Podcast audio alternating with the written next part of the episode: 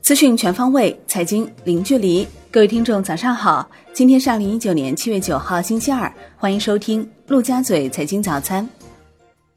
宏观方面，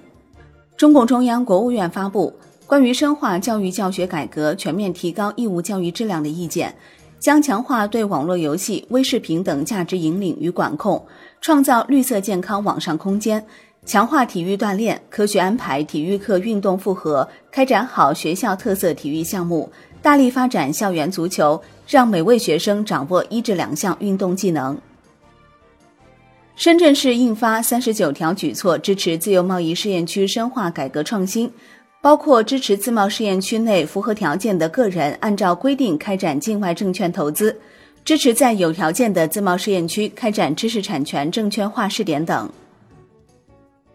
央行周一未开展逆回购操作，当日无逆回购到期。Shibor 多数上行，短端品种上行幅度较大，隔夜品种上行三十九个 BP，报百分之一点四四五；七天期上行十七点八个 BP，报百分之二点四四九。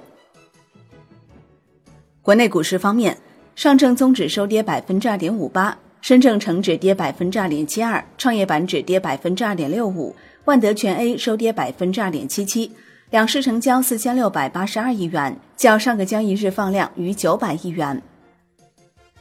恒指收跌百分之一点五四，恒生国企指数跌百分之一点五六，大市成交七百五十七点零五亿港元，前一交易日为五百六十二点二亿港元。上半年，沪市公司披露各类并购重组交易四百七十余单，涉及金额达到三千五百亿元。在重大资产重组方面，沪市共披露重组方案四十五单，涉及金额近一千三百四十亿元，共实施完成重组方案二十五单，涉及金额近一千亿元。上交所表示，将继续支持上市公司通过并购重组提质增效。科创板首线 IPO 主动撤单，上交所官网显示，木瓜移动审核状态变更为终止审核。上交所表示。对木瓜移动及其保荐人提出的撤回发行上市申请进行了审核，按照相关规则规定，现同意其申请，依法决定终止其科创板发行上市审核。上交所发布关于科创板发行人财务信息披露有关事项的通知，对财务报表已过有效期的处理、最近三年及一期财务报表附注、审计截至日后主要财务信息及经营状况等事项进行详细说明。二十一世纪经济报道称，上交所规范科创板审计事项，包括已过会、已注册的所有在审项目需要按照要求补充完善申报，而新申报项目的财务报表附注未按要求进行披露，则将不予受理。A 股上市券商六月业绩陆续出炉，头部公司表现稳健，国泰君安六月净利润七点六四亿元居首，中信证券净利润六点八二亿元。海通证券、申万宏源净利润均超五亿元。华泽退、众和退、退市海润集体告别 A 股，华泽退、众和退将于七月九号摘牌，退市海润将于七月十二号摘牌。三家公司股票终止上市后，将转入全国股份转让系统进行股份转让。证券时报报道，证监会已关注到康德新涉嫌信息披露违法案的中介机构。一些工作正在进行，瑞华会计师事务所已被立案调查。此外，证监会有关人士表示，如果证监会对康德新行政处罚最终落实，后续可能还会有民事追责、刑事追责等。国资委宣布，中国保利集团有限公司与中国中资集团有限公司实施重组。中国中资集团有限公司整体无偿划转进入中国保利集团有限公司，不再作为国资委直接监管企业。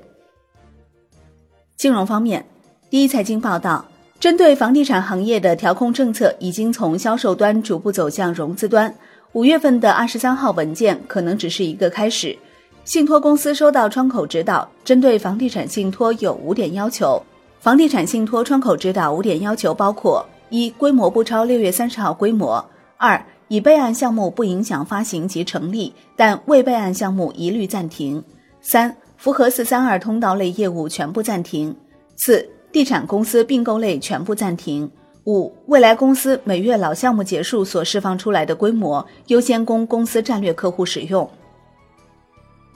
楼市方面，北京正式发布新版住房租赁合同示范文本，强调不得改变房屋内部结构分割出租。产业方面，乘联会数据显示，中国六月份广义乘用车零售销量一百八十万辆，同比增长百分之四点九，为十三个月来首度同比上升。国际股市方面，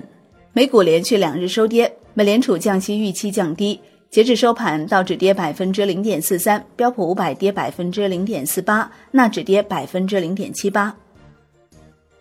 欧洲三大股指集体收跌，德国 D X 指数跌百分之零点二，法国 C C 四零指数跌百分之零点零八，英国富时一百指数跌百分之零点零五。商品方面。